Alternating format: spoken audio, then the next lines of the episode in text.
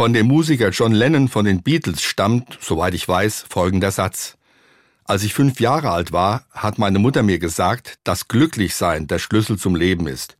In der Schule haben sie mich gefragt, was ich einmal werden will, wenn ich groß bin. Ich habe glücklich geschrieben.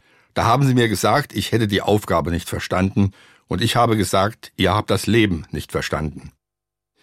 In vielen Liedern hat John Lennon von Liebe gesungen und vom Frieden, von der Hoffnung, dass Menschen sich verstehen.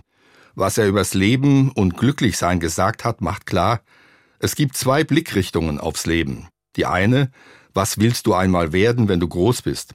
Was willst du erreichen, hinkriegen, bewirken, durchsetzen? Das ist die Sicht aufs Leben unter dem Blickwinkel Macht, Karriere, Durchsetzungsvermögen, Selbstverwirklichung.